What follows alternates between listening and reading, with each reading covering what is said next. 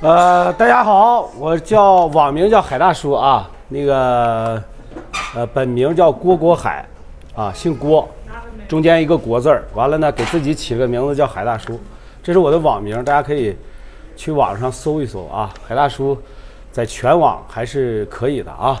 然后呢，我就是青创驿站，就是我们自己组建了一个啊青创驿站的一个公司啊，我们做青创自媒体轻资产创业服务中心青创驿站，然后在全国现在有三十多家，三十多家的点，然后我们是这个青创驿站组织的，我是首席的一个 IP 孵化师，啊，算是啊，当然了，我们这个群体里面网红比我大的还有啊，但是呢，这个群体是我创建的创建的。啊，然后呢，我是喜马拉雅认证的一个就是创业导师，还有呢高级电子商务师，啊，资深的自媒体研究者和实战派的资深导师，啊，那么今天呢，我由我给大家来，呃，在接下来的七天当中呢，给大家讲一讲电商美工和电商运营的这些事儿啊。那电商美工这一块呢，实际上是电商运营的一个基础的东西。我们说，我们可能大家接触过淘宝店，也接触过各种网店。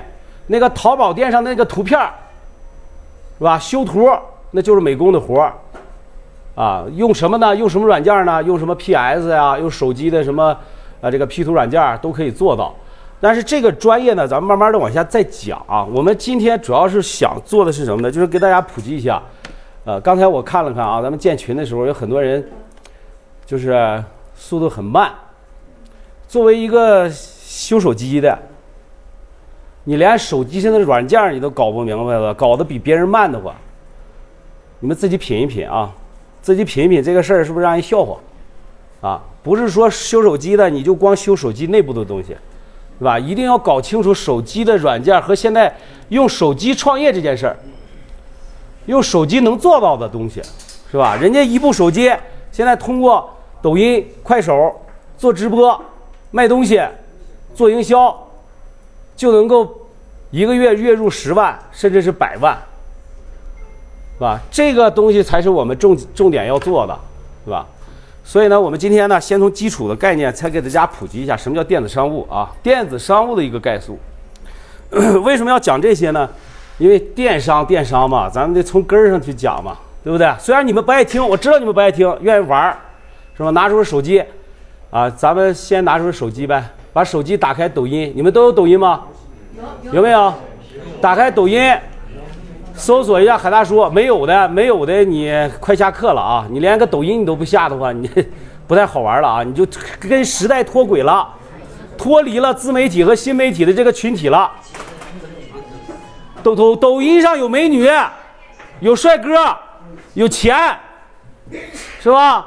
能赚钱，能交朋友，能娶媳妇儿，你们连这个都没有的话，那不是扯淡的吗？那你现在你就脱离了，脱离了这个群体了。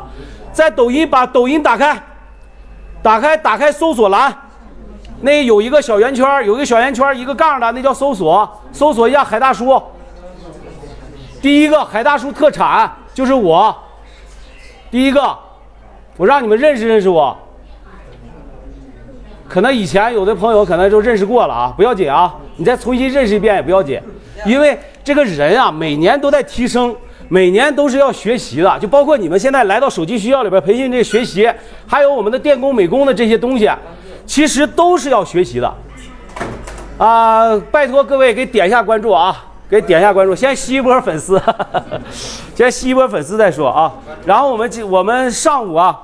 我基本上把这个概概述的这这个情况给大家讲一讲啊，就是自媒体，我我估计后面这个也能看清楚吧？电子商务这个概述这一行也能看清楚，然后我们接着往下讲啊。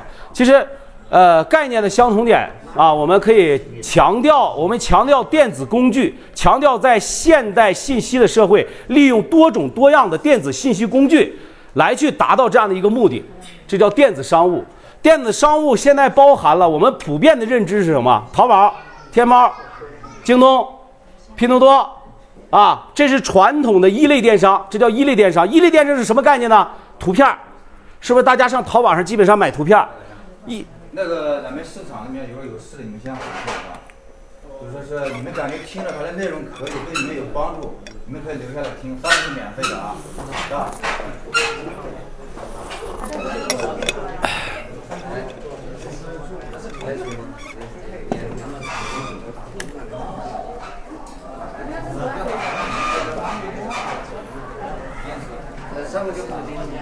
对，你们有事儿的，你们先走吧啊！我再接着跟大家去讲。你们没事儿的呢，在这听听。我跟你们说，对你们肯定是有好处的，啊，为什么这么说呢？因为电子商务这一块儿，啊，新电商这一块儿肯定要比老的电商要走的时间要长一点，对吧？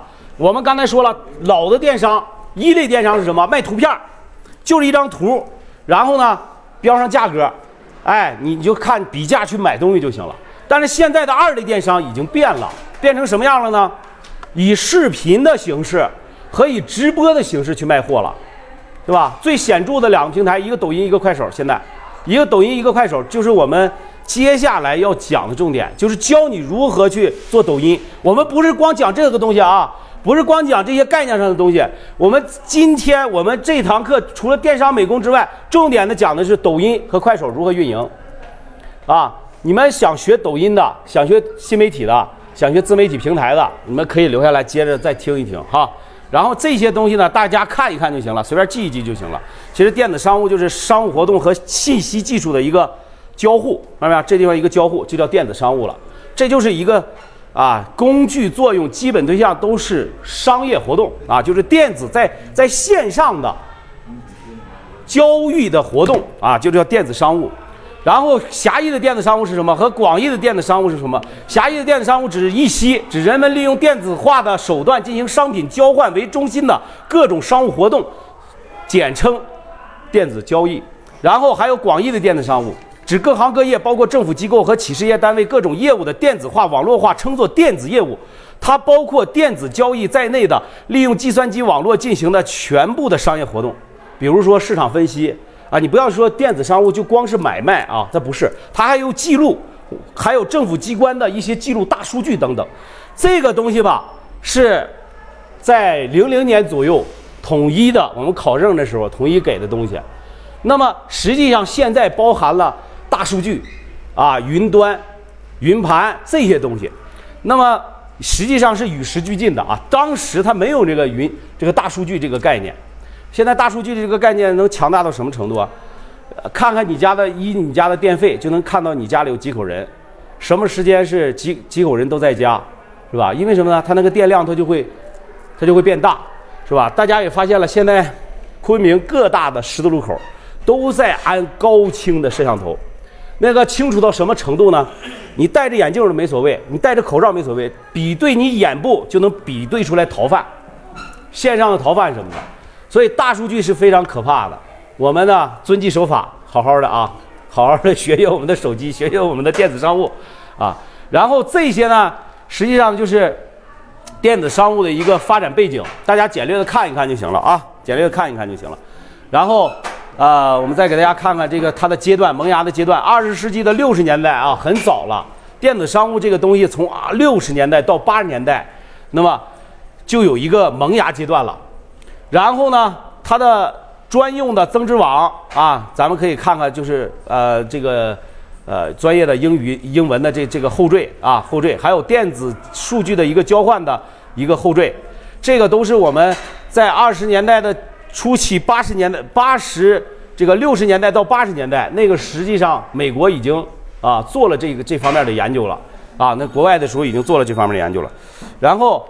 到了九十年代零零年初，这互联网新型企业就出来了啊，Internet 啊就出来了啊，大量的企业开始建立门户网站，然后促销产品进行交易，啊，在那个期间呢，淘宝啊，淘宝就诞生了。那么淘宝其实，在淘宝建立之前，还有一个电子商务平台是非常牛逼的，叫八八四八。就现在不是有一款手机吗？你们修手机的你们都知道啊，有一款手机叫八八四八，那个八八四八的前身就是电子商务的一个。原来的电子商务平台，啊，最早的就是比淘宝还早的电商卖货平台，但是呢，它生不逢时，让马云干起来了，然后他没做起来，就把这八八四八平台给卖出去了啊。这时候那个时间段呢，大量的企业开始建立网站，促销产品进行交易，上网的人数和网上的交易金额迅速的增加，就在零零年左右。那真正的爆发期是在哪年啊？零三年左右，零三年非典那一年，啊，非典那年大家都知道，大家都足不出户嘛，就不就就不敢出门了，就大量的增加了一个电商的这个这个啊这个成本。然后随着时代的发展，我们现在的物流解决了最后一公里的事儿，是吧？解决了最后一六公里的事儿。然后三通一达，啊，三通一达加上什么顺丰、什么中国邮政啊，这些物流体系的建设的完整，咱们的电商逐步的就发展起来了。然后零零年，电子商务回归到传统，鼠标啊、水泥啊全面融合。这个啥意思呢？就是它落地了。它以前呢，它有个泡沫。二零零二零二零二零零零年之前是泡沫的一个状态，就是就是呃，当时呢有一个笑话，只要是你在那个网络上说美国有做的这个网站，你在中国就能拉到投资，就泡沫到严重的这种程度。所以呢，二零年以后呢，实际上就回归到一个正常的一个状态了啊。然后包括呃互联网的发布的信息、开展交易。把自己整个的业务模式转移到互联网上，包括供应链的管理和客户关系的管理和企业内部的管理，这就是互联网发展的一个整个的生态。那么电子商务的一个功能，当然啊，这个是以前的啊，以前的这些功能，现在包括了什么社交啊，啊，就是社交的属性啊，微信啊，微信购物啊，是吧？啊，网上支付、网上订购、电子账户、服务传递和意见征询、广告宣传，其实这个这个东西啊，在以前的时候就是有一个预判，说这种网上支付和电子账户还有网上订购，啊，这就有个预判。但是现在慢慢的全部都实现了。最主要的，你看我们为什么要把这个东西放在首位？广告宣传、电商美工、广告宣传，我们的自媒体是干什么的？我们的新媒体是干什么的？我们的电商大部分用来干一件事儿，并不一定说是为了卖产品，而是为了广告宣传、广而告之，就是把我现在做的事儿给它宣传出去，让大家都知道，就这么简单个道理。比如说，我们开个手机店，我们修手机了，那你光靠你门前过的这人流量吗？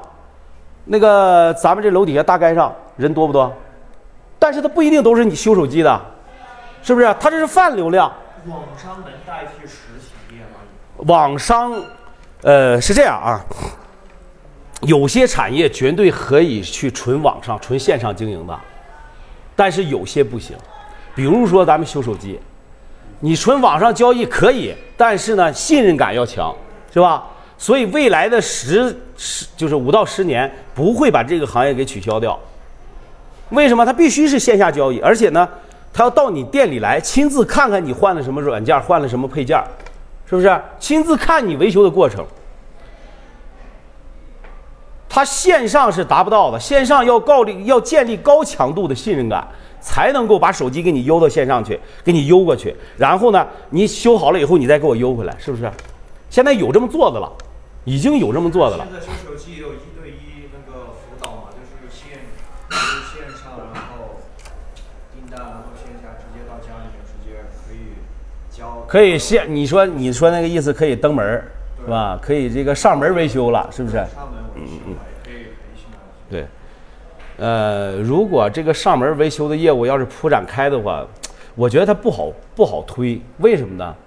首先，上门维修会增加成本嘛，是吧？是有。啊，成本肯定是有的。你比如说来回的车马费，你得家里边吧，啊，你那个什么，你偏远地区你实现不了吧？但是一个公司就是说你有要有独特的独特的一方面嘛，你才能维持嘛。这个已经在没有独特的你啊，有有在做的了，有在做的，但是我觉得他的业务不会好，知道吧？我是这么构想的，他的业务不会好，为啥呀？我们的电子商务，刚才我说了，除了这些，这些都是我们控制不了的东西，但是这个广告宣传，还有咨询、谈洽谈这一块，我们都能控制，服务的传递和意见的征询，除了网上订购、网上支付、电子账户，这个是我们控制不了的。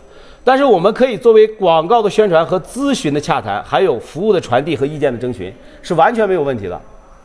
通过一个 A P P 软件，是吧？啊，比如说微信，比如说抖音，我们都可以做到这种宣传的作用。咱们就不讨论商业模式了，是吧？商业模式这个东西，你们开店你们懂。你们开店，你们知道在门口选择什么样的位置，在你们当地的这个商街上、商圈里面选择什么样的位置，这都是你们在做创业后期的一些事儿了。那么我们讲就是这个维修产业和电子商务，实际上我们为什么要连了解电子商务这个事儿，要有一定的概念，就是什么呢？往后这个在以后的生意当中，做生意当中一定是线下结合线上。线上主要的作用干什么？广告宣传，让别人知道你在做什么，然后引流到你的店上，或者说咨询洽谈，然后再引流到你的实体店里面进行成交，一定是这样的。所以实体呢，肯定是被取代不了的。有些东西必须要实体的，比如说你要是做个发型，小伙儿发型，烫个头，你在网上能成交吗？成交不了吧？但是你刚才说的，可可不可以上门呢？可以。但是一般人都不愿意去让上门的，除非这个家里人不能动了，他让上门去理个发。如果能个什么的，他不愿意让你进家的，这是中国人的忌讳了，大忌的。所以有些这个上门服务安全性，啊，比如说什么，你现在你现在配送的这个这个这个快餐什么的，啊，就是那个 美团啊，基本上它可以达到上门啊，上了门递到你手里，但是他也不会让你进家嘛。但是你这个快餐是递给他就行了。你维修手机不能蹲在那门口修吧？你最起码进到家里吧，所以它有很多的弊端，你知道吧？还有美美容美发行业，还有这个足疗按摩行业，有的时候非得说要上家里去，其实有些人不是不让不愿意让你上家里去的，啊，这一个概念。好，还有交易管理啊，交易管理这一块呢，大家简单的看一看就行了啊，它可以降低库存的成本，也可以提高需求的预测水平，还有提高市场的反应速度，这就是交易管理的一个。一个统称的观念，但是现在进行大数据的话，交易管理这个事儿是被用到非常的细致，啊，细致到什么程度？你手机 iPhone 十二，你的价格跟我打车的价格不一样，我使安卓，你就贵，我就便宜，就细致到这种程度。交易管理它能够预测呀，还有提高市场的反应程度，就是杀熟，就那大数据就能做到杀熟。你跟我点的美团，你用好手机，你的就要贵一点，我的就要便宜点，就这么简单。现在就能做到这一步了，是不是？所以呢，我们要了解，我们刚才说要了解，了解，了解什么？了解电子商务这个体系，然后了解一个整个的概念，啊，这个咱就不讲了，全是英文。然后还有发展电子商务的一个必要性。第一个呢，改变商务活动的一个方式；第二个呢，改变生产消费的方式，转变经济增长的方式。第三个，促进行业的革命，实现跨越的发展，还有促进和谐社会的发展，这个是官方了，有点太官面了啊。然后改变生产消费的方式，转变经济的增长方式，这个一点呢，就是应用了电子商务以后呢，它会呃，就是用简单的说法，它会节能减排，很简单，对吧？你在家里足不出户，你足不出户，你就做到了什么呢？真的真正的做到了一个环保、节能、减少资源消耗。优化资源配置和使和资金的使用效率，资源的利用率大大提高了能源资源这些这些东西的利用率，它可以降低成本的。然后应用电子商务以后呢，促进传统产业的优化升级，改变我国经济发展对于能源和资源的过度依赖，走出一条资源节约型的发展道路。这是以前定的战略。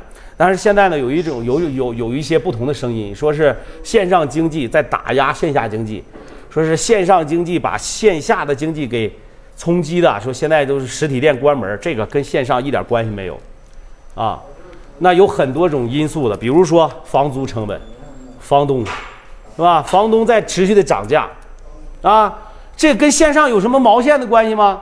你房子涨价了以后，我他妈不租了，我干不起了，我全给房东打工了，是不是？所以跟很多的环境它是有关系的，而且物流的成本和网上的比价系统，这都大大的干扰了我们现在的实体的这个操作性。实体确实难做，确实难做了，但是呢，还是能够有生存空间的。因为咱们国家现在在大力推行实体经济，为什么要推行呢？马云有一句话，马云说：“我们的淘宝、天猫解决了三千万的这个呃劳动力就业的问题，就业问题。”但是呢，我们有一个专家就说了，说你是解决了就业问题了，你同时也叫六千人失了业。虽然有三千人就了业，但是你同时也叫六千人失了业，所以它就是这样一个状态。你没有办法，时代发展的一个脚步，我们都是阻挡不了的啊，我们都是阻挡不了的。还有我们的应用电子商务将转变改变传统企业的生产组织管理和经营模式，这个是我们大家显而易见的。很多在零零年、零二零二零年的时候都做什么呢？线上办公，我们根本就不用聚在这儿了，或者说线上网课。我们都不用在这儿非得实地操作了，但是线上网课其实它是有优劣势的。有些人呢精力他不集中，他走神儿了，这待上厕所尿个尿，完了吃个苹果吃个桃，是不是？他就走神了。那么我们线下做这个呢，做做这个生产管理或者说做学习呢，还是有优势的。你们最起码呢有老师不懂的，直接迅速的就可以跟老师反馈了，然后你还可以迅速的学到东西，这就是线下培训的一个优点。刚才我们的一个那个那个小伙啊，就提问题，我们俩就直接就能交流。那么你在线上的模式呢，基本上都是人家在讲，你在看，你没有这些互动。就是现在有些互动呢，它还是有延迟的，啊，它达不到线下的这种效果。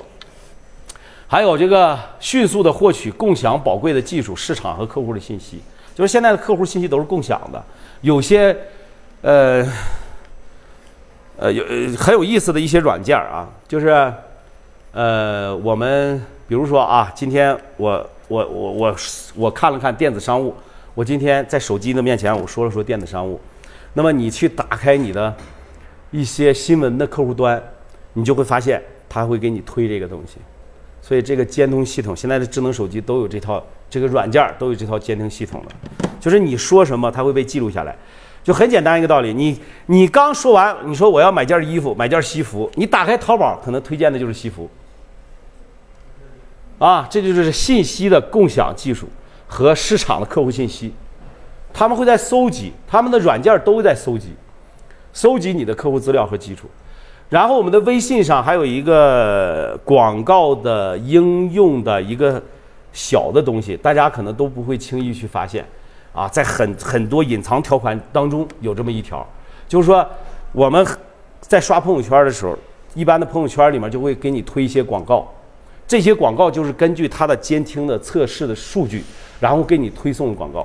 现在的 APP 就可以达到这种程度了，所以它可以迅速的获取和共享宝贵的技术和市场的客户信息。然后这个呢，实际上“共享”这个词儿啊，现在也用不上了，因为所有的 APP。都想独立的把这些客户的信息掐在他自己手里，因为客户就是资源，客户信息就是他们的钱。所以说提共享的时候，那是一个就是有思维的人，但是现在都不共享啊。还有依托于供应链的管理技术，实施于基于网络配套和网络化的制造，迅速的制定新产品的设计方案，就是通过网络监测可以去做设计。可以去做设计啊，可以去调整用户的需求，看到用户的需求，啊，还有这个电商啊，电子商务是一个循序渐进的过程啊。第一个酝酿过程，第二个交易阶段，第三个整合阶段，第四个转型阶段啊。这个咱们就看看就行了，好吧？然后，呃，咱们来了也不能白来啊，咱们来了也不能。